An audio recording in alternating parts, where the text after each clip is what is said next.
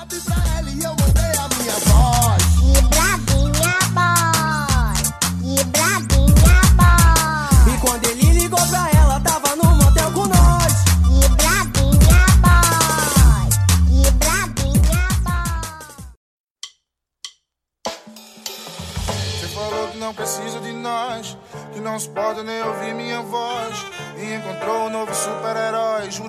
machucou, chumbo trocado não dói. Você pediu pros seus amigos comentarem. E aí, galerinha! Tudo bom com vocês? Essa é mais uma edição do podcast mais oleoso do Recife, região metropolitana do Recife, e cada dia mais atingindo aí a região metropolitana também de Belo Horizonte, né? Mas é isso aí. Essa é mais uma edição do Que Brava. Sejam muito bem-vindos e muito bem-vindas. Hoje nós vamos ter a participação dele, que já está quase, assim, tá a um passo de virar membro fixo do Que Braba, Nayon. Dali Nayon, e aí, de boa? Fala aí, galera. E aí, Manuela? Tudo bom? Eu tô bom. Tudo bom. E é isso aí, entendeu? Hoje vamos ser só eu e Nayon, Nayon e eu, conversando e discutindo, se pá, até brigando e se xingando sobre um disco que saiu recentemente, mas não tão recentemente assim, que é o Crocodilo Boy, do Diomedes Chinaski. Então, antes da gente começar a falar especificamente sobre o disco, eu vou fazer uma breve apresentação sobre quem é o Diomedes, ou melhor, eu vou fazer melhor, eu vou falar primeiro como eu tive o contato com o Diomedes, e daí eu vou perguntar como foi essa experiência do Nayon, e aí sim a gente fazer uma discussão sobre é, um pouquinho sobre o artista. Eu tive contato com o Diomedes assim que eu tive contato com o rap.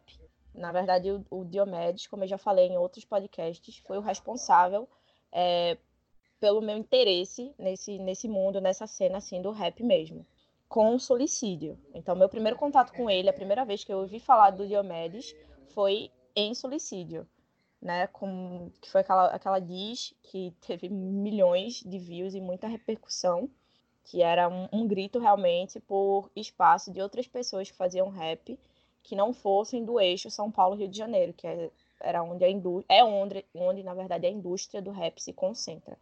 E sempre se concentrou, né? E daí foi, esse foi o meu primeiro contato com ele.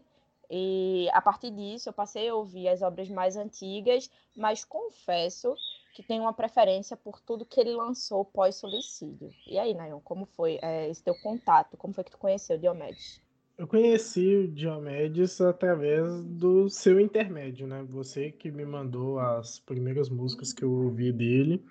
é, E desde sempre eu gostei, eu curti o som dele e acho que é um, um artista bastante relevante na cena, né? Com as músicas dele te- trazem críticas muito bacanas pro para a cena mesmo do rap, principalmente essa essa crítica, né, que ele faz ao eixo Rio-São Paulo, que a gente vê que é o continua sendo o mais forte, apesar de não ser o melhor atualmente. Eu esperava realmente que você, assim, dissesse onde é que tá o foco do melhor, né? Puxando bem uma coisa sardinha aí pra Minas Gerais, mas não vou falar nada, não. Já que você não falou, né? Quem sou eu pra né, dar corda pra mineiro se gabar? É aquela coisa, eu não vou falar, mas todo mundo sabe. O que todo mundo sabe não precisa ser dito. E é por essas e outras que eu gostaria muito que tivesse uma terceira pessoa para discutir aqui comigo, dizendo que não é bem assim. Mas tudo bem, vamos deixar Nayon com a razão, porque eu estou com preguiça de discutir. Mentira, é porque eu concordo com ele. Mas enfim, quem é Diomedes? Bem, Diomedes é pernambucano, é natural do Paulista, de Jardim Paulista Baixo. É, em boa parte das composições dele, ele reafirma a sua origem. É, Jardim Paulista Baixo é algo que está sempre nas músicas dele. É, ele está sempre exaltando o lugar do qual ele veio e tudo mais. Ele está na cena há bastante tempo. É, Diomedes não chegou na cena por causa de suicídio. É, antes de suicídio, Diomedes já tinha uma carreira aqui em Pernambuco, que obviamente não movimentava tan- tanta visualização, tanta visibilidade. É, eu não vou dizer tanta grana, porque a carreira dele ainda não movimenta é, tanta grana quanto outros artistas de rap. Mas hoje é, eu acredito que ele já vive do rap. É, esse retorno que ele tem de visualização, é, de plataformas e YouTube, enfim, é, acredito que já consegue fazer com que ele possa dizer que ele vive do rap. É, mas assim, a primeira pessoa que eu conversei, aliás, uma pessoa que eu conversei sobre a cena daqui, que ela é muito mais antiga do que eu. Eu entrei realmente na cena em 2016, comecei a frequentar a cena em 2016. Essa menina é desde 2009. Ela fala que pelo menos desde 2009 ela já conhecia é, o Diomedes. Então a gente pode dizer que o cara tá aí já mais de 10 anos na cena. Então ele não é um artista novo. Ele, tipo, a, a o impulsionamento da, da carreira dele se deu a partir de suicídio, mas a carreira dele não foi feita de suicídio, né? É um cara que está há muitos anos e, e, enfim. E a partir de suicídio, algumas coisas começaram, para além dos lançamentos, para além de todo o potencial poético, lírico é, e artístico dele, realmente, outras coisas passaram a permear a carreira do Diomedes.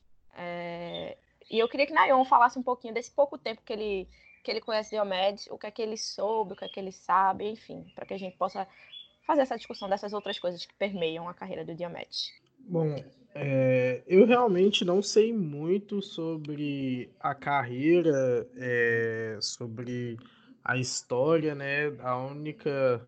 Uma das coisas que mais me chamou a atenção foi a questão do cancelamento, né? Do, do artista por problemas, é, né? Porque hoje em dia basicamente qualquer coisa que você fizer, você pode ser cancelado se as pessoas não gostarem. A, essa questão da, da política do cancelamento dele que levou ele a um, um momento é, relativamente triste da vida dele, né? Que, que ele é um, uma uma coisa tão nefasta que deu um resultado muito bom, que foi o esse CD, né? Crocodilo Boy é, que a gente vai comentar hoje. Então, é bem isso mesmo, essa questão do, do cancelamento de Diomedes por acusações que, que ele sofreu e toda essa questão de como vem, né? Como, vem, como é a vida do, de um rapper nordestino que tenta fazer sucesso numa cena que não não dá espaço para outras pessoas. Se você não for do eixo Rio-São Paulo, já não tiver apadrinhado, não tiver é, alguém por trás, você tem que batalhar muito para conseguir crescer na cena. É, perfeito. Mais uma vez eu reforço que é, tudo que eu for falar aqui, eu vou falar realmente num caráter do que eu tenho propriedade para falar. Que é tudo que aconteceu de 2016 para frente. É, não vou entrar em questões que aconteceram em 2016 para trás, porque eu não sei, eu não estava. E era coisa que também não estava na mídia, então não estava acessível de, de é, passível de pesquisa. Então, se vocês sabem de alguma coisa que eu não vou falar aqui, então é vocês que lutem, né? Problema de vocês, não é problema meu, porque eu não sou obrigada a saber de tudo. Eu não sou a Wikipédia. É, mas então, desde, desde o suicídio, algumas coisas foram acontecendo, principalmente aqui em Pernambuco. A maioria das polêmicas que, que envolvem o nome do Diomedes não foram coisas que, que surgiu a partir de pessoas é, necessariamente anônimas daqui de Pernambuco. É uma coisa que acontece, é, é, é, bem característico da, da cena aqui de rap aqui de Pernambuco. Que é essa coisa de tipo, ah, todo, todo conhece todo mundo aqui em Pernambuco, né? Todo mundo conhece todo mundo, todo mundo já foi ex de todo mundo. Todo mundo aqui em Pernambuco está conectado por ódio ou por saliva, ou às vezes por saliva e por ódio. Mas enfim, Logo após o suicídio, o que aconteceu foi que uma rapper daqui de Pernambuco, ela fez uma diss respondendo essa o que, tipo, na, na, minha cabeça, momentaneamente não fez muito sentido. Mas, enfim, não vou entrar também nessa questão. Ela fez uma diss respondendo a suicídio, e nessa diss, ela acusa o Diomedes de ter batido na então companheira dele. Logo que saiu isso, é, não gerou tanta comoção, tanto rebuliço, quanto é, suicídio causou sabe? Foi uma coisa que reverberou muito mais aqui mesmo em Pernambuco, que ficou aqui em Pernambuco. Eu acredito que não teve tanta projeção fora do estado. É, mas, de pronto, a ex dele desmentiu toda essa história, falou que isso não tinha acontecido, que ele não tinha agredido ela em momento nenhum. E, enfim, pronto. Só que Recife é isso, né? Os boatos até hoje é, persistem. Até hoje as pessoas é, tocam nessa tecla e revivem essa história como sendo real, realmente uma coisa tipo que aconteceu, como se fosse uma coisa verídica, mesmo já tendo é, sido desmentido pela suposta vítima. E por causa desse boato, aconteceu inclusive, é, o Diomedes, ele já cursou algum tempo, eu acredito que foi Ciências Sociais, na UFPE. Ou foi Ciências Sociais ou foi Ciências Políticas, na UFPE. Então ele conhecia algumas pessoas, e na época do hype de suicídio, que ele lançou vários singles, ele estava bem aí, tipo, na mídia nacional mesmo, participando de Rapbox, de, da Pineapple, enfim, participando de várias coisas de proporção nacional. É, ele foi chamado para uma roda de diálogo na UFPE, e após essa roda de diálogo, ele iria fazer um pocket show lá na UFPE, no centro no qual ele estudava. No qual ele estudou, na verdade, né? Ele não estudava mais lá. Ele abandonou o curso para tipo, seguir a carreira, seguir o sonho de ser rapper. E daí é, ele foi convidado, ele foi. E quando chegou lá, é, algumas meninas de coletivo feminista e tal, enfim, simplesmente barraram a participação dele na roda de diálogo e barraram um pocket show. Nesse pocket show, tipo, é, fotógrafo, na época ele era da PS Squad, fotógrafo tinha ido, o beatmaker, que é o Mazili, tinha ido, e ele tinha ido, enfim, juntou muita gente, foi muita gente para Federal para ver esse pocket show do Diomédio que foi barrado pelas meninas do coletivo feminista. É, e o que elas usaram para fomentar isso, é, é, esse, essa interrupção, essa, esse não acontecimento do, do evento, como havia sido divulgado, foi justamente essa história de que ele havia agredido a companheira dele. História é essa que eu reforço já foi desmentida. Enfim, passou um tempo ok, o Diomédio começou a fazer bastante shows, saiu a mixtape, é, saiu o disco Recentemente 2. Eu tenho um carinho muito, muito especial por esse disco. Talvez a gente cite alguma discografia dele ao, ao longo do, do, programa. Mas enfim, Recentemente 2 foi um disco, um EP, na verdade, que para mim é o melhor trabalho dele. Das coisas que eu já ouvi, é o melhor trabalho dele. E enfim, foi a minha primeira experiência enquanto profissional cobrindo um evento, foi cobrindo a, a audição desse disco. Então, também tem esse peso, essa importância para mim. Mas, enfim, rolou recentemente os dois, rolou a mixtape Comunista Rico, Diomedes foi para São Paulo, é, começou a fazer bastante shows. A carreira dele parecia que, que, tipo, a passos diferentes do que aconteceu com Jonga, com Baco, por exemplo, com BK, que são, de certo, certo modo, filhos ali daquele momento que suicídio gerou, é, a carreira dele é um pouco mais devagar do que a desses outros três que eu citei, que até hoje já são firmadíssimos na cena, né? Mas enfim, ele começava a rodar o Brasil, ele começou a fazer turnê, ele começou a fazer shows, é, ele começou realmente a viver disso, até que veio a grande polêmica das polêmicas das polêmicas, que foi o momento que houveram denúncias de assédio a menores de idade. E isso aconteceu no Twitter, e foi um grande é, rebuliço nacionalmente. É uma coisa que ele sempre fala, que enquanto ele estava lançando o som, pouca gente falava. Mas quando era polêmica, muita gente falou. E aí houve, não tenho certeza se houve denúncia, não sei se chegou aí realmente para a polícia, se ele chegou a processar. O que eu sei é que foi procurada a menina que desencadeou esse, esse grande exposed no, no Twitter. Essa menina foi procurada. Ninguém sabe quem é essa menina. As pessoas da cena, a menina se diz da cena e tal. Ninguém sabe quem é essa cidadã. É, eu lembro que houve uma grande comoção de pessoas mesmo conversando, não, quem é essa? Tipo, nunca vi essa menina e tal, não sei o quê. Enfim, não estou dizendo que é verdade, não estou dizendo que é mentira, não sou juíza, não sou delegada, não sou porra nenhuma, mas só estou sintetizando. E a partir daí, houve um grande cancelamento em massa do, do Diomedes, né? Todo mundo cancelou o Diomedes, tá cancelado. As meninas não podem ser amigas do Diomedes, as pessoas que ele apoiou, que ele ajudou, de certo modo, a carreira, é, que tem amizade também, não pode ser amiga do Diomedes, porque senão tá passando pano, porque senão não presta, porque senão é igual a ele, apoia a sede e tal. Então, além dele ser cancelado, as pessoas que eram amigas dele, não apenas do Diomedes, mas do João, também estavam sendo automaticamente canceladas toda a produção dele, que hoje é Tássia, que é uma mulher preta, favelada do Ibura, também é, foi colocada em questionamento se ela realmente era preta, se ela realmente era feminista, se ela realmente era militante, porque ela estava trabalhando com um macho escroto. Então, foi um grande um cancelamento em massa. Não foi somente o Diomedes que foi cancelado. Todo mundo foi cancelado. Todo mundo, amigo, família, todo mundo cancelado por causa desse fato aí. Que, inclusive, ninguém sabe se realmente foi verdade. Porque não houve investigação. Não houve realmente uma coisa legal frente a isso. É, E aí a gente vem para um ponto que é a famosa cultura do cancelamento. Eu queria saber a opinião do Nayon sobre a cultura do cancelamento, esse cancelamento em massa. Velho, essa, essa questão hoje, né? A cultura do cancelamento, ela normalmente acontece no, numa rede social onde a gente vê. Tem, ela tem uma grande esfera de influência, digamos assim, mas ela, ela consegue destruir a vida das pessoas com pouquíssimos caracteres, que é o Twitter.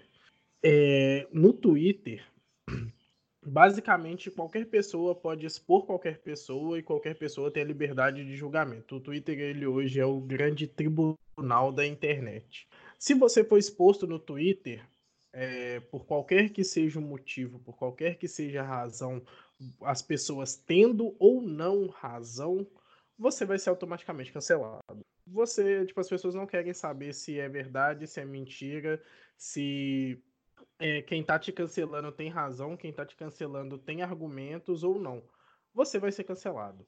É uma política burra, porque, né, você vai. Você vai. No caso de Diomedes, a vida de- do cara foi atrasada. O cara tava fazendo sucesso, o cara tava entrando na cena, o cara tava começando com um trabalho muito massa. Ele tinha. é, ele ia conseguir uma proporção bacana para fazer é, várias coisas, né? O cara tava hypado e aí o cara foi cancelado, tipo, por causa de uma pessoa que ninguém sabe e ninguém viu.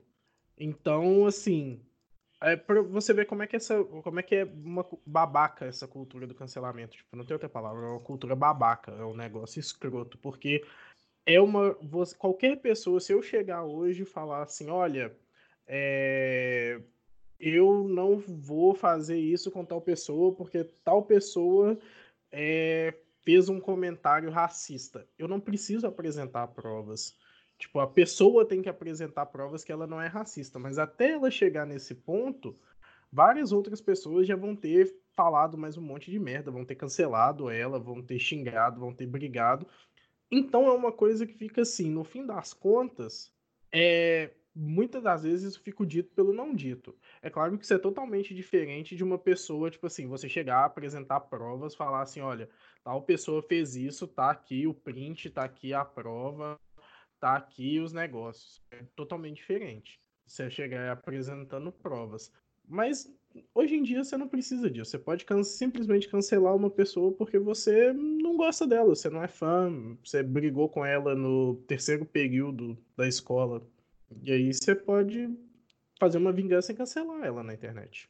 Sem falar que o cancelamento é aquela coisa que é, as pessoas cancelam dentro de uma determinada, eu vou colocar muito entre aspas, militância, porque militância de verdade é uma militância eficaz, uma militância efetiva, uma militância que não é feita definitivamente dentro da internet, mas enfim, é, que é seletiva, esse cancelamento ele é seletivo, eu vou cancelar por motivações pessoais, na maioria das vezes, ou quem começa com o grande momento do cancelamento é feito por motivos pessoais e você vai usando de argumentações para respaldar o seu cancelamento.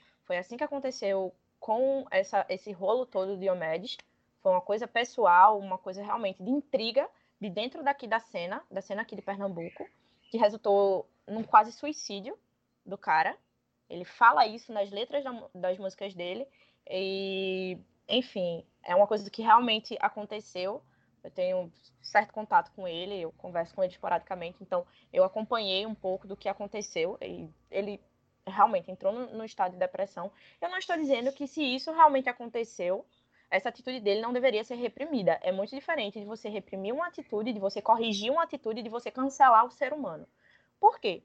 Muitas vezes essas militâncias, muitas vezes esses militantes que cancelam estão sempre falando é, por exemplo, quando, quando se trata do, do, da questão carcerária, por exemplo, da ressocialização.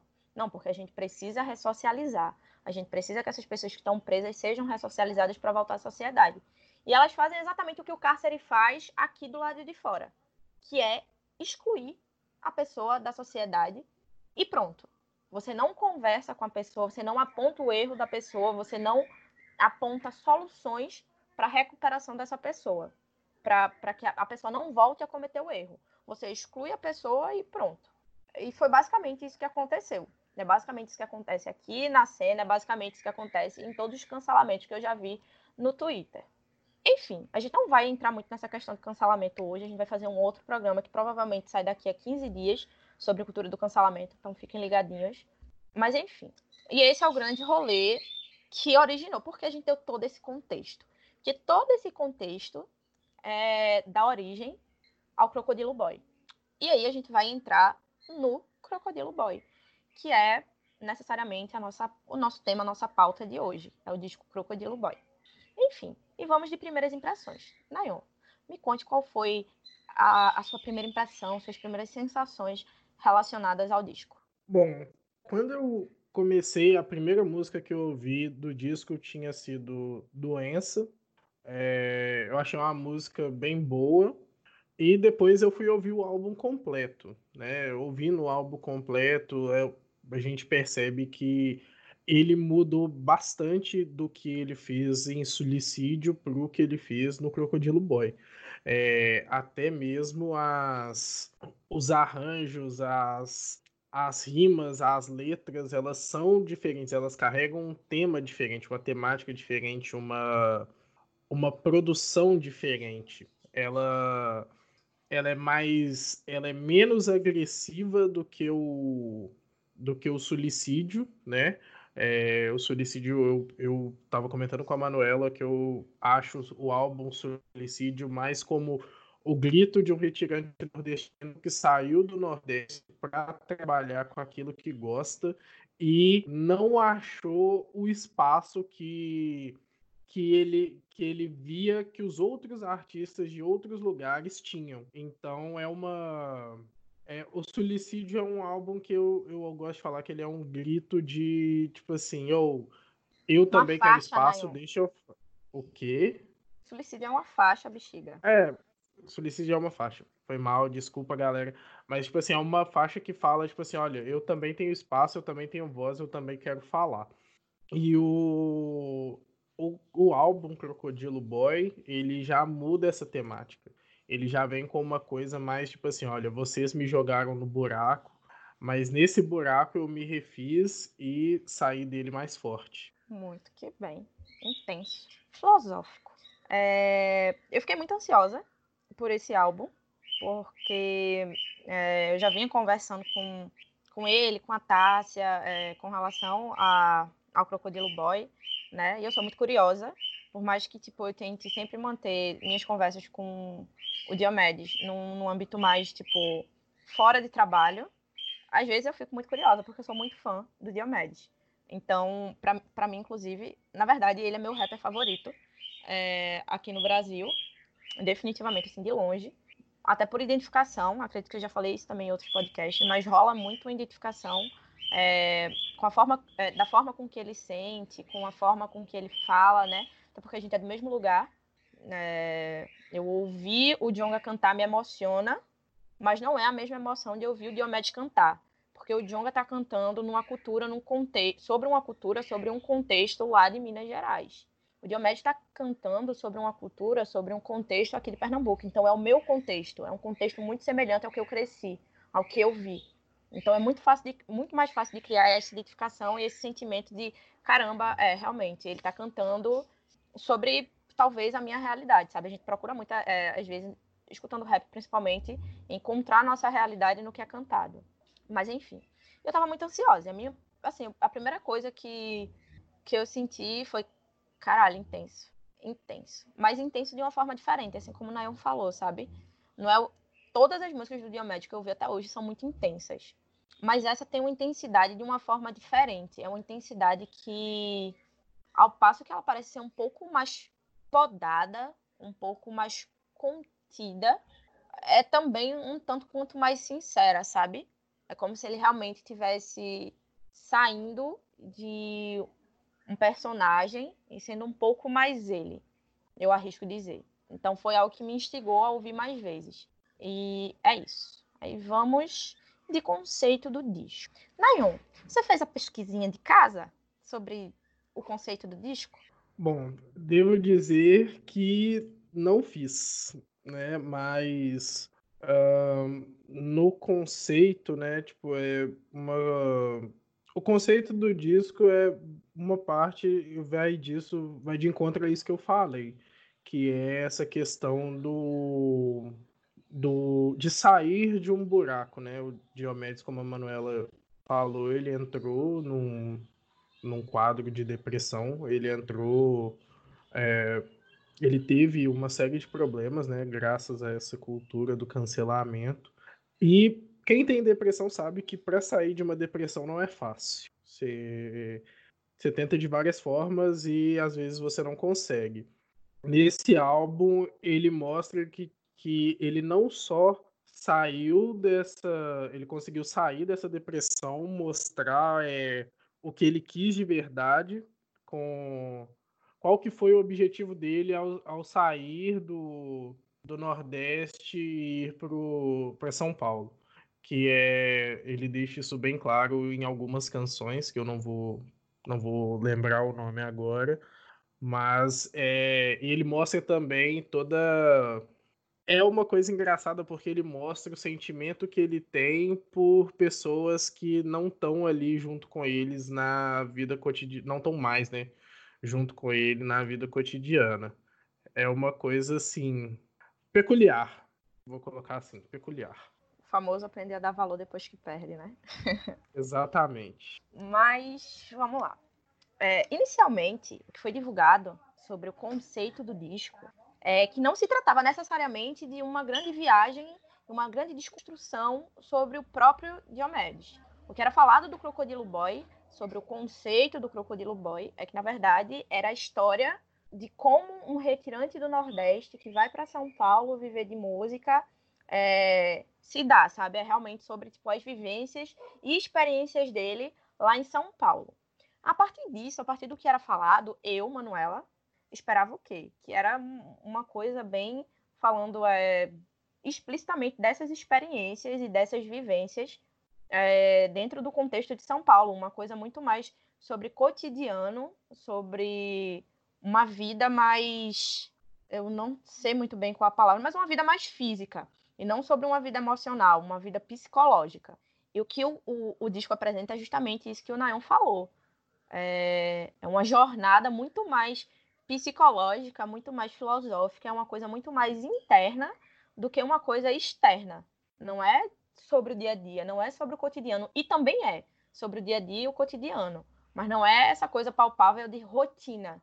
Rotina de trabalho, de rotina de, de vivência dentro de uma cultura completamente diferente, de um ambiente, de um cenário completamente diferente, que é o de São Paulo, né? Diferente daqui do, do, do Recife, principalmente.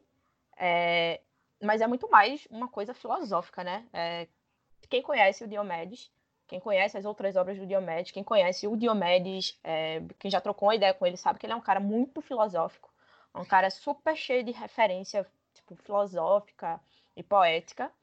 E eu fui surpreendida com essa, essa coisa do conceito, né? De como se apresentou a, a de uma forma para ser interpretada de uma forma, como ele se deu de outra forma. Nayon, quer comentar mais alguma coisa? É, eu gostei dessa, dessa, dessa frase que você disse que o disco ele mostra uma, uma diferenciação mais psicológica. E é realmente isso, ao tempo, o tempo inteiro nas faixas do disco ele vai falando dos sentimentos dele, das coisas que ele sente, das coisas que ele viveu, das coisas que ele passou até chegar ali naquele momento. E isso faz muita diferença para quem escuta, porque você, você é apresentado a um Diomedes que ele. Como é que eu posso dizer? Você é apresentado a um Diomedes que, tipo assim, que não tá. que não é ser apresentado a um novo Diomedes que não está focando mais no, no conceito de, de que ele tem que ir conquistar alguma coisa. Você é apresentado ao Diomedes que, tipo assim, que já conquistou um espaço e que é, teve um crescimento é, dentro do, so, do próprio sofrimento. E isso é, uma, é, é um conceito muito legal, um conceito é, muito bacana, é, pessoal dele. Dá para você ver que ele fez é, com um caráter bem pessoal, de tipo assim, vamos deixar de falar da cena, eu vou falar de mim, eu vou apresentar a minha pessoa agora para vocês. Dentro disso que tu falou, é uma coisa que é importante pontuar é que sempre que a gente discute rap, principalmente com mulheres, é, é muito falado sobre a necessidade de você parecer sempre gangster. Você tem que ser mal. O MC até brinca com isso no, no disco Amarelo, né? Que é, tipo, uma das faixas ele tá conversando com o filho dele e ele fala assim, ah, não, no rap tem que ser mal tem que ser mal. E a criancinha tá rindo, a criança tá se divertindo com o que o MC tá falando, sabe? Fazendo bem um ponto e um contraponto sobre isso. E é exatamente isso. No rap, é, comumente, culturalmente, sempre visto como aquela coisa cheia de marra, né? Cheia de, de. A pessoa tem que ser mal, tem que ser brabo. Não pode ter sentimento, não. Tem que ser muita, muita, muita crítica social e muito fazendo. É, muito a linha de mal, sabe? Tem que ser, tem que ser mal, velho. Tem que ser brabo.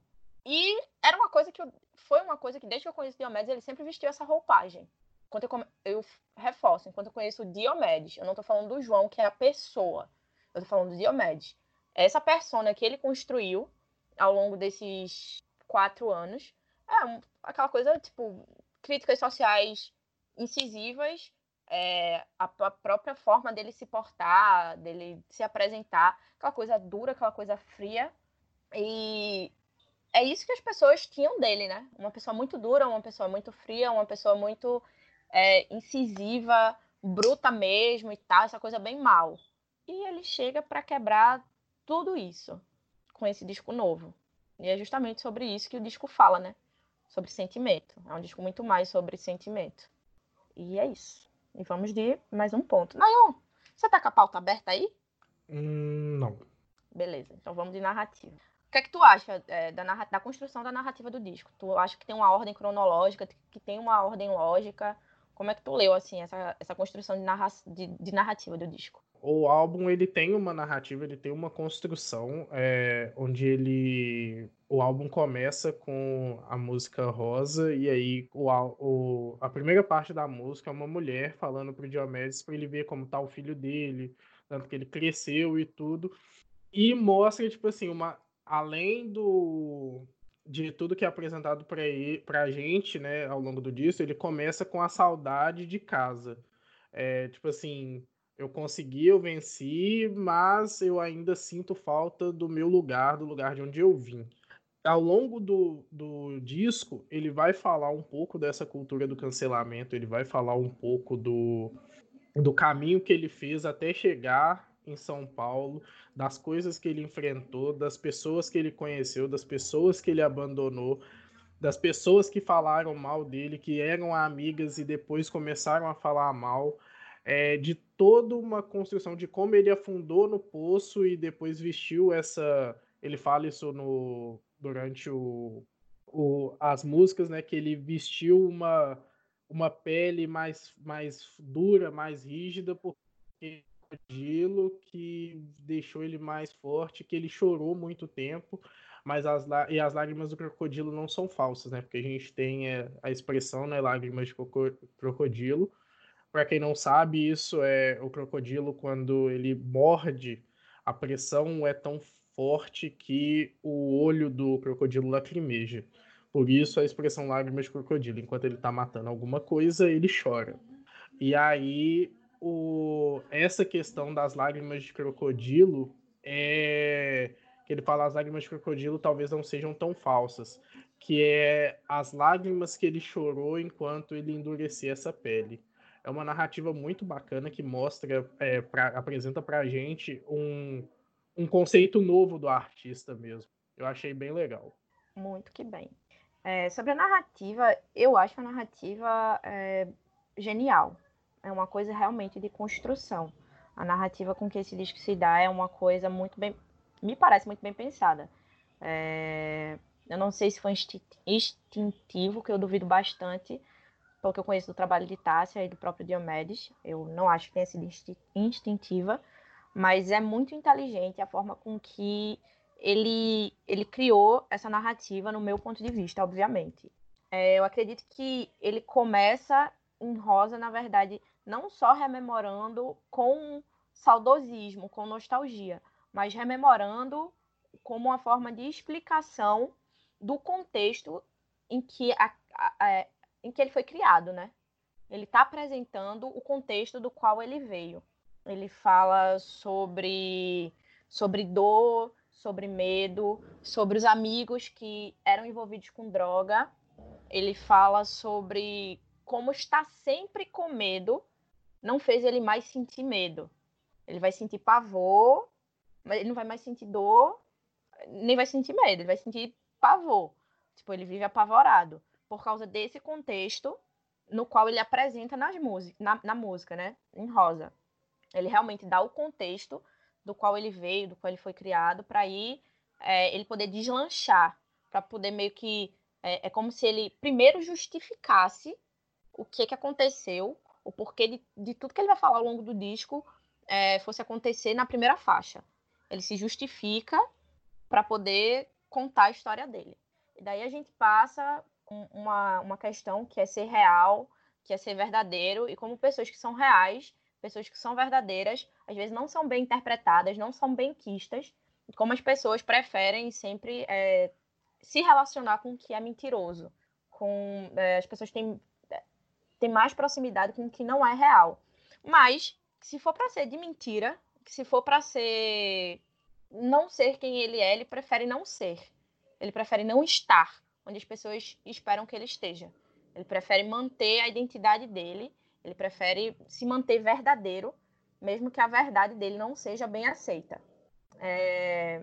E daí pode ser vista também como uma crítica, né? É... Essa, essa parte assim do, do, da narrativa também pode ser lida como uma crítica a, a tanta gente que está na cena e que não é verdadeira, a tantas personas que são criadas dentro da cena do rap, do trap, que são meros personagens, que não são pessoas reais. Isso é uma coisa muito verdadeira sabe? De tipo, o Diomedes, ele é, é sempre muito, muito verdadeiro é, no que ele fala, no que ele canta. Tanto que as militâncias dele em música não são militâncias efetivas, de tipo, de, de bandeiras específicas. Porque ele sabe que em algum momento ele vai se contradizer, ele vai falhar, ele vai errar. Então ele, ele sempre, ele não, ele tenta não levantar as bandeiras para que depois não seja apontado enquanto hipocrisia, uma contradição dele. Ao contrário do que acontece com muitas outras pessoas que estão na cena, que criam personagens, que criam histórias, que criam coisas para que seja vendido, para que as pessoas aceitem, mas que na verdade nos bastidores não, não é isso. Né? Ou seja, não é de verdade. Aquilo ali que você vê, aquilo que você consome não é de verdade. Mas que as pessoas preferem se apegar àquilo ali, aquele personagem, não ao que é de verdade. E daí ele segue falando um pouco de morte também, só que a morte não pela morte, mas a morte enquanto uma oportunidade de renascimento, de recomeço, é, sobre repensar algumas atitudes, sobre repensar algumas amizades, né? E na terceira faixa especificamente, ele faz uma coisa muito interessante que norteia muita coisa que acontece no disco, que é citar a ex dele, que é a mãe do filho dele, né? Ele fala que ele a ex dele tão bem, que ele a chama de meu bem e reforça que se ela deu a, a, vida, né? Se ela pariu o filho dele, então de alguma forma ela também deu a vida a ele. É, e isso é muito importante, essa citação que ele faz. Pode ser que fique fora de contexto para quem não é daqui de Pernambuco, para quem não entende sobre o contexto da cena aqui de Pernambuco. Mas é muito importante essa fala dele, é, porque ele é muito atacado aqui em Pernambuco é, com relação à mãe do filho dele. A mãe do filho dele está sempre sendo citada em discos que fazem para ele, é, como se ela fosse o calcanhar de Aquiles dele, sabe? Fosse aquela coisa que vai, tipo, vai desestabilizar ele e tal. Então ele deixa claro que, tipo, as pessoas estão atacando, as pessoas estão falando. Se ela quiser ficar com.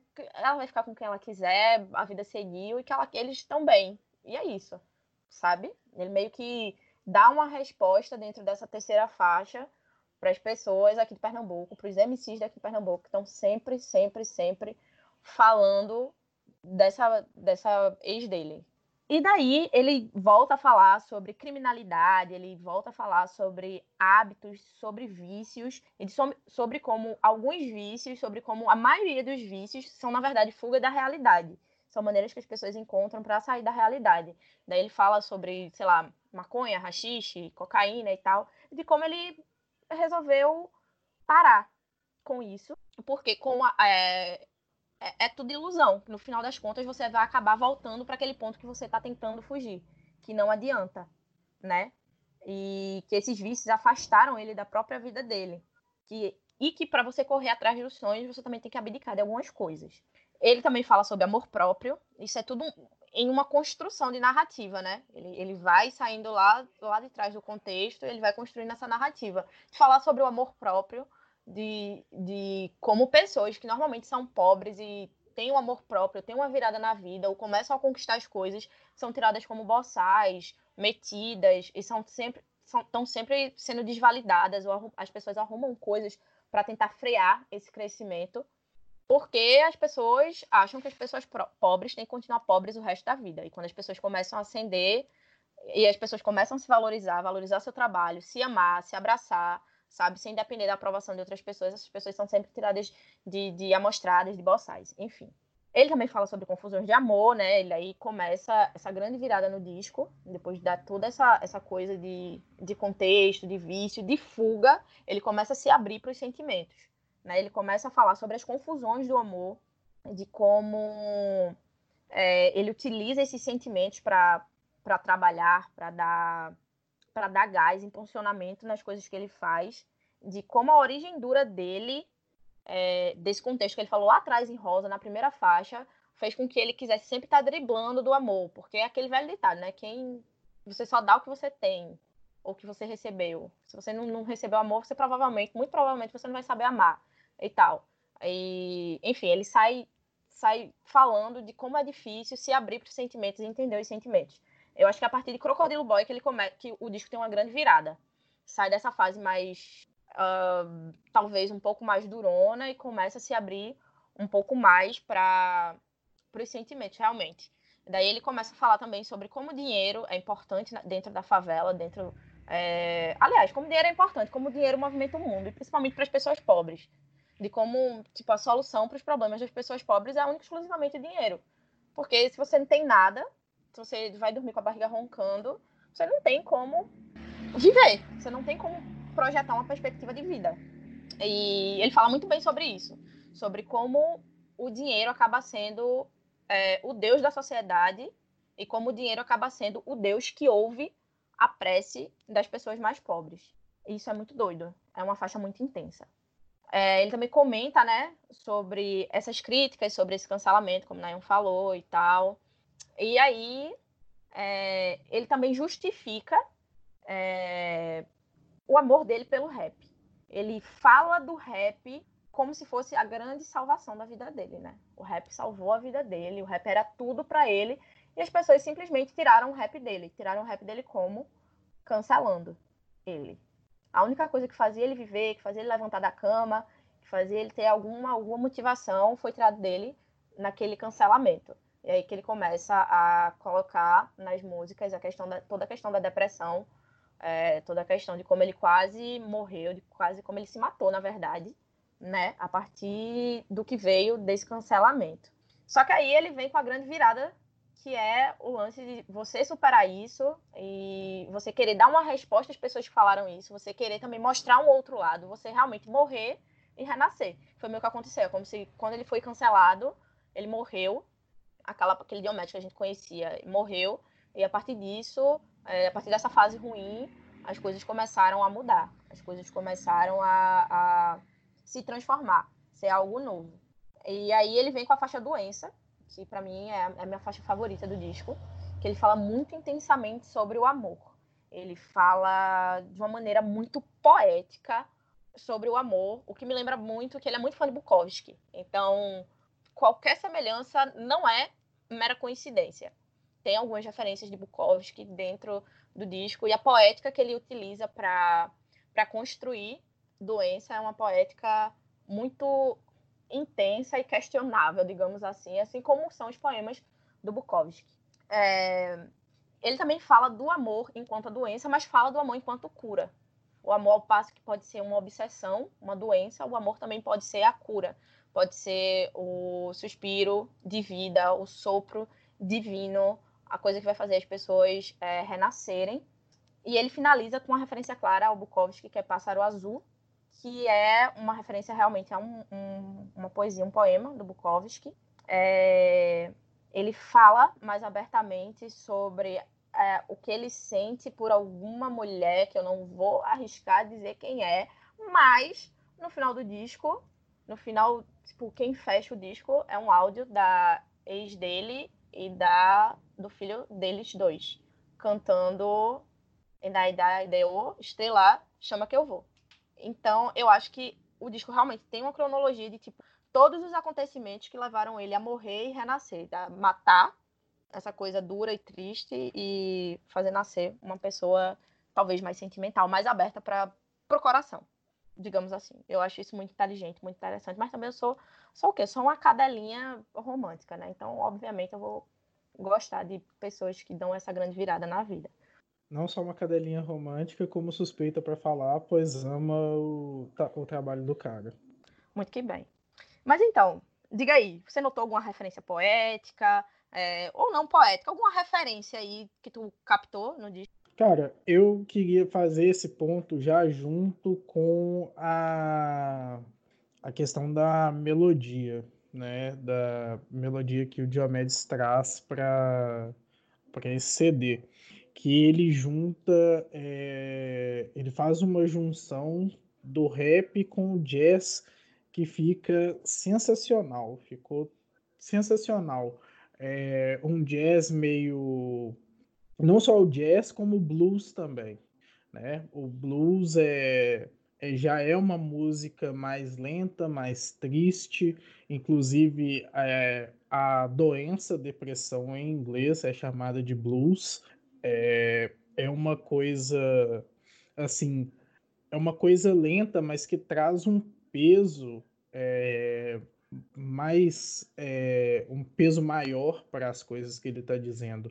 Mostra tipo assim, olha, eu me abati, eu fui abatido, eu vivi uma, um momento ruim, todas essas coisas aqui que eu estou tentando construir, estou tentando reconstruir, é, elas vieram de mim, vieram dessa reflexão que eu fiz dentro, dentro de mim. É, na questão das referências poéticas, eu não procurei muito é, procurar, não procurei muito essas referências, é, mesmo porque eu não tenho tanto conhecimento assim da pessoa, né, do cantor. Mas nessa, nessa questão de trazer novos elementos é, para a cena, né, tipo, a gente tem fazendo um paralelo aqui rapidinho com o Marcelo D2, quando ele traz o samba pro, pro rap, né? É, foi, uma, foi uma coisa assim que realmente foi uma virada na, no que a gente estava esperando, né? Tem o, o também o, o Chico Science, Nação Zumbi, quando eles trouxeram o Mangue Beat. O rap ele sempre se reinventa trazendo novos sons, novas batidas que a gente não espera né? O, o próprio Chico Science, ele não trouxe só o não criou só, né? Porque basicamente ele criou o Mangue Beat, mas também criou assim no sentido de espalhar para o Brasil, mas também o maracatu, os sons, é, os sons mais clássicos, né? Que a gente não esperava ter essa junção. Essa junção do, do rap com o blues e com o, o com blues e com jazz, ela ficou especialmente foda. O Diomedes teve uma sacada, o Diomedes, toda a equipe de produção dele, eles tiveram uma sacada muito boa é, nessa e que contrasta muito com o momento que ele vive, né? Com o momento que ele está passando, as coisas que ele está vivendo. É, o Diomedes já tinha é, essa, essa influência, né? Do jazz, do blues, ele até teve um tentou começar um projeto é, que era com bastantes instrumentos e tal, bem com essa pegada. Mas aí ele deu uma segurada porque a grana, não deu para manter esse projeto, era um projeto caro para a época. É, e agora ele tem essa retomada. Mas não vou reforçar o que Neon falou, ele já foi é, perfeito nessa colocação. Eu vou fazer assim como Neon fez, de referências e, e, e beats junto. É, o disco tem referência a Bukowski, como eu já falei anteriormente. Tem muita referência a Bukowski. A forma com que o próprio Diomedes fala de amor é uma forma muito parecida com Bukowski, que é um cara que em outros discos, em outras faixas, ele já falou que, que lê, que, que tem como referência né, de, de literatura. Então, quando você ouve Doença, por exemplo, e você lê Bukowski, você consegue encontrar semelhanças é, na poética. Você consegue ter essa semelhança, essa semelhança não, essa inspiração, essa referência mais clara na última faixa, como eu já falei, que é Pássaro Azul, o nome de uma poesia do, do Bukowski. É... E tem uma coisa que eu notei depois de ouvir esse disco pela vigésima vez, que é como ele traz o disco, acho que é Damn que fala, do Kendrick Lamar.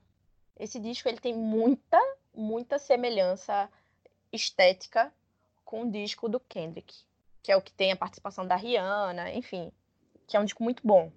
E que o Kendrick nomeia as, as, as músicas principalmente com, com uma palavra só e um ponto no final. E eu notei isso a partir de Doença, é, Saúde, Crocodile Boy, Bossal, Ilusão, enfim. É, é muito parecido é, como ele nomeia a, as músicas. E é muito parecido também o, a parte mais eletrônica dos beats. Se você pega essa referência mais, mais aberta, né? Mais, mais as claras, digamos assim, do Crocodilo Boy, obviamente você vai notar de cara toda a semelhança com jazz e com blues. Mas se você para para analisar a parte mais eletrônica da coisa, tem muita referência, tem muita coisa parecida com o que foi feito pelo Kendrick Lamar no Damn. É porque meu inglês é péssimo, mas eu acho que é assim que fala. É, e enfim, isso eu notei, eu fiquei tipo, putz, é real. É real, tem, tem bastante referência. Mas assim, isso também pode ser uma grande viagem da minha cabeça e pode ser desconsiderado. Mas eu, eu acho, eu realmente acredito que existe essa semelhança estética. Ele tentou fazer referência também a isso. Ele usou plenamente como inspiração esse disco do Kendrick. E vamos de sentimento. Como é que a gente vai falar de um disco que fala sobre sentimentos e a gente falar dos sentimentos que esse disco nos causou? E eu adoro ouvir Nayon falando de sentimentos.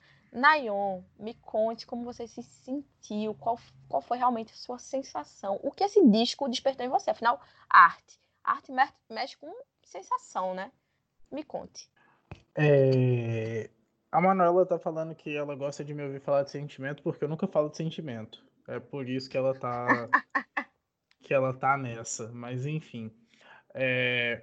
o disco em si ele, ele traz para a gente uma sensação é, de realmente de superação, de se reerguer. Aquele sentimento que você tem que você estava para baixo, a vida te deixou para baixo, as pessoas te deixaram para baixo, as pessoas foram ruins com você. É, você viveu relações tóxicas, momentos tóxicos, mas que isso não vai te abalar. Isso você não deixou que isso te abalasse. Ou você deixou que isso te abalasse, mas você superou. Você conseguiu é, se reerguer, você conseguiu é, passar por isso.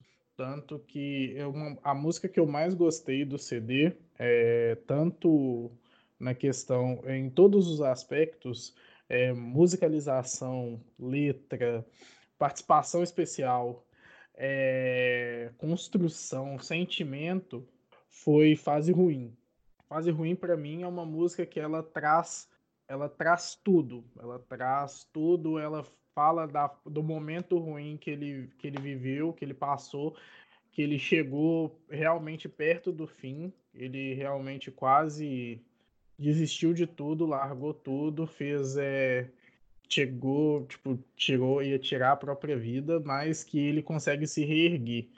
É, para mim, o sentimento que a gente tem, a gente consegue viver é, tudo o que o Diomedes sentiu desde esse momento, desse afastamento dele do, da cena por causa desses problemas até esse momento que ele chegou agora de se reerguer. Deu enrolada aí, mas beleza, né? Quem sou eu para falar alguma coisa para Nayon? Enfim, sobre sentimento. É muito doido, porque como eu já falei, eu me identifico muito com, com a forma com que o, o Diomedes sente, sabe? Com, como ele sente nas músicas dele. É uma coisa com ódio, com mágoa, com rancor, mas também é uma coisa muito intensa e, tipo, beirando aí a famosa loucura, né? É muito doido. É... Então, mais uma vez, eu me sinto contemplada. A sensação é, é de ser contemplada mais uma vez pelo que ele escreveu, pelo que ele compôs, pelo que ele cantou, pelo que ele produziu, sabe? É... Me sinto realmente contemplada e pertencente. Parece que, tipo, de todas as pessoas da cena que eu ouço, que eu ainda assim me emociono, a única que consegue se aproximar da forma com que eu realmente me sinto é o Diomedes. Então, talvez por isso que ele é, tipo, o meu artista favorito, porque eu realmente consigo me ver no que ele canta, no que ele descreve, sabe? Então, eu me sinto muito contemplada e me apego bastante às partes mais intensas, né? Tanto que a minha música favorita, como eu já falei, é Doença. Doença é de longe a minha música preferida. Teve uma coisa que eu esqueci de pontuar, que são as indiretas. Em todo disco tem muita indireta. Se você manja da cena, se você tipo, tem um mínimo de noção sobre é, a cena, principalmente do Nordeste, você vai pegar muita, muita, muita referência que ele faz, muita indireta, na verdade, que ele lança para pessoas é, da cena. E eu quero elucidar uma, porque se eu não alfinetar uma certa pessoa, não sou eu. Vamos lá. Ele fala assim: Você nunca pisou no chão, quer pisar em Wakanda. Não me cita, pois eu sou raro como um panda. E daí eu não vou explicar. Quem pegou a referência pegou. Quem não pegou, fica com Deus. Um beijo e é isso. É, e vamos fazer agora uma avaliação geral, né? E aí, Nayon? Assim, no geral, que é que você achou do disco? Não uma primeira impressão, não, mas enfim, juntando tudo. O que é que você achou do disco? Cara, no geral, eu, eu realmente gostaria de dar os parabéns pro Diomedes, porque o disco dele ficou foda. O disco dele ficou realmente muito bom. É, toda a construção, todo. É, mas não seria honesto dar o beat pro. O, o parabéns pro Diomedes sem dar o parabéns também técnica, né? Porque a gente ninguém produz nada do nada. A gente tem uma equipe técnica por trás, tem o beatmaker, tem toda essa equipe. Então a equipe do Diomedes está de parabéns porque eles entregaram um CD que não entrega apenas crítica, né? Eu até acho que nesse, nesse CD as críticas dele ficaram um pouco de lado para poder falar mais do sentimento que ele, que ele, que ele tinha, da vivência dele, das experiências dele. O que traz um disco bem, é, bem melancólico, bem complexo, bem. É, ele, o disco é todo bem estruturado, bem dividido, você consegue é, ver tanto a paixão do Diomedes pelo filho, a, a vontade que ele tem de voltar para o Nordeste, as coisas que ele viveu, as coisas que ele passou com essa política do cancelamento, né, essa cultura do cancelamento, todo o, o esforço que ele fez para voltar, é, para sair dessa depressão e para voltar para a cena, é, todas as referências né, que a gente colocou aqui, a Manuela colocou as referências poéticas é, ao Bukowski, ao Kendrick Lamar, né, o CD do Kendrick Lamar também. É toda uma questão muito foda e o cara tá de parabéns. Se eu pudesse dar uma nota, seria um dezinho de leve. Ficou muito bom, realmente. Eu fui pega de surpresa agora, porque Nayon basicamente não gosta de nada. Ele, é sério, ele não gosta de nada. Ele sempre discorda de tudo e ele não gosta de nada. E ele deu um 10 pro disco do Diomedes. Eu realmente fui pega de surpresa. E eu é gosto de odiar pessoas. Odiar pessoas, ó. Eu amo odiar pessoas. Nayon, momento lavagem de roupa suja. Nayon, você sempre acha defeito nas coisas. E eu estou falando das coisas e não apenas das pessoas. Das pessoas isso já é normal, isso, né? Tipo, nem aí. Você sempre acha defeito nas coisas. Você deu um 10 para um disco que, teoricamente, fui eu que indiquei. Qual foi a coisa que eu indiquei que você já deu uma nota 10? Pronto. Nada porque você só me indica coisa ruim. A não ser esse CD. É isso, gente. O que, é que eu vou falar, não é verdade? Como eu falei no começo do programa, esse programa deveria ter uma terceira pessoa aqui, né? Pra não me deixar levar um pau, um esculacho. Mas beleza, tranquilo. Eu tô falando isso por quê? Porque eu gosto de filme romântico. Ai de mim que sou romântica. Mas enfim. Minha avaliação geral é que o disco é muito bom. O disco é sensacional. Não é à toa que, dentre tudo que foi lançado esse ano, que eu ouvi, não posso dizer que eu ouvi tudo que foi lançado, né? Mas tudo que eu ouvi esse ano, que foi lançado esse ano, de longe é o melhor trabalho. É, CD que eu tô viciada. Eu ouço pelo menos uma faixa desse disco todos os dias. Eu tô completamente viciada em doença, né? Eu me encho o saco por causa disso, que esporadicamente estou eu postando doença em algum lugar. Que agora se restringe o WhatsApp porque eu não tenho mais redes sociais, porque eu fui cancelada. Mas enfim. E... E vamos de cultura do cancelamento. KKK. Mas então. É... E aí eu sempre tô postando, pelo menos uma música por dia eu tô ouvindo desse disco. É realmente o meu trabalho favorito desse ano, é o disco que eu mais tenho ouvido, mas não é o meu trabalho favorito do Diomedes. Mesmo observando todas essas evoluções, essas modificações, essas mudanças, é, a exposição de coisas que eu acho importante. Eu acho você expor sentimentos algo muito importante. Você falar como você se sente e você ainda mais é, justificar de uma maneira tão poética, tão bonita, o que te levou a sentir, se portar dessa forma. Eu acho genial, eu acho muito bonito, mas ainda assim não é meu disco favorito. Permanece como o meu disco favorito do Diomedes, é, o Recentemente 2, que na verdade é um EP, mas o Crocodilo Boy é, ganhou um espaço no meu coração, tipo, imenso. Não vou dar nota, porque não faz sentido para mim dar nota a esse disco, mas é isso. É uma obra muito boa, acompanhando o que o Nayon falou. É, eu quero parabenizar principalmente a Tássia, que é uma mulher que eu admiro bastante, é uma profissional que eu me espelho bastante e que é muito importante é, ter uma mulher por trás é, das produções de rap. É de suma importância que as mulheres comecem também a ocupar esses espaços, porque se já é difícil ter uma mulher à frente cantando, é ainda mais difícil ter uma mulher por trás produzindo. É realmente muito difícil, muito difícil. E a Tássia tem feito isso com maestria. No mais, é, eu queria realmente que vocês ouvissem o Crocodilo Boy, porque por toda essa, essa coisa do cancelamento, não foi um disco que tem tá tendo o alcance que deveria estar tendo, até porque a porcaria das mídias é, voltadas para o rap é, compram as brigas, mas não compram as glórias. Parece que estão vivendo de fofoca agora vivem de polêmica, ao invés de fazer o que um veículo de comunicação, na teoria, deveria fazer, que é informar, e que é principalmente ajudar os artistas a ter onde divulgar o seu trabalho, ainda mais artistas que não fazem grande, grande parte de grandes produtoras, que não são apadrinhados por grandes artistas do cenário nacional. Fica aí mais um indireta, quem pegou, pegou, quem não pegou, vai ouvir o que braba, acho que é 17, mas enfim. É, é isso, é isso. Parabéns para Tássia. Eu espero de verdade que esse disco comece a ter um pouco mais de reconhecimento, que as pessoas comecem a, a ver o disco, a ouvir o disco da forma com que a gente ouviu. Pelo menos, pelo menos nisso a gente concordou, né, Nayon? Que coisa.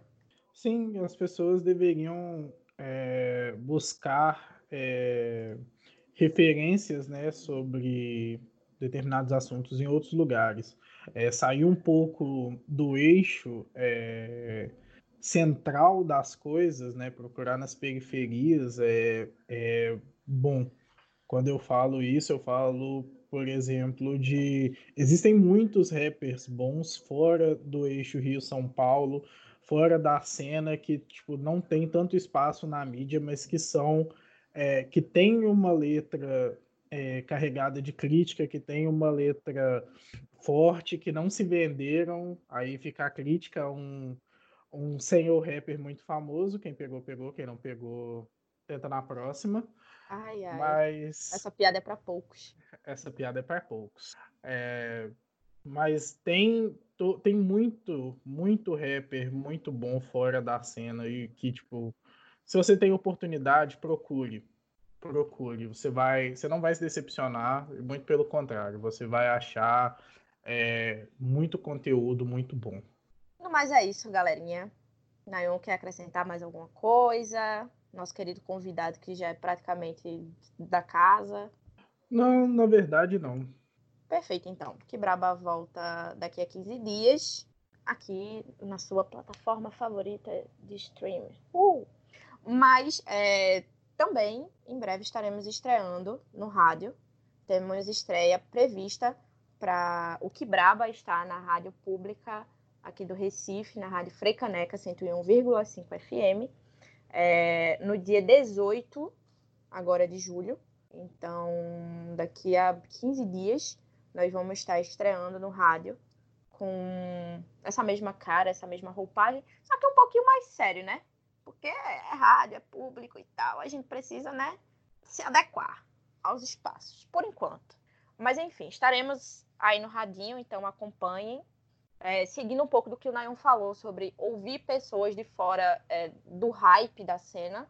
Se você é rapper, enfim, canta algum ritmo periférico e quer ter a sua música tocando na rádio, manda pra gente, é, manda para o nosso e-mail, para o nosso Instagram, o link, enfim, que a gente vai dar essa oportunidade no nosso programa de rádio de que artistas que não são do mainstream estejam tocando sim no rádio.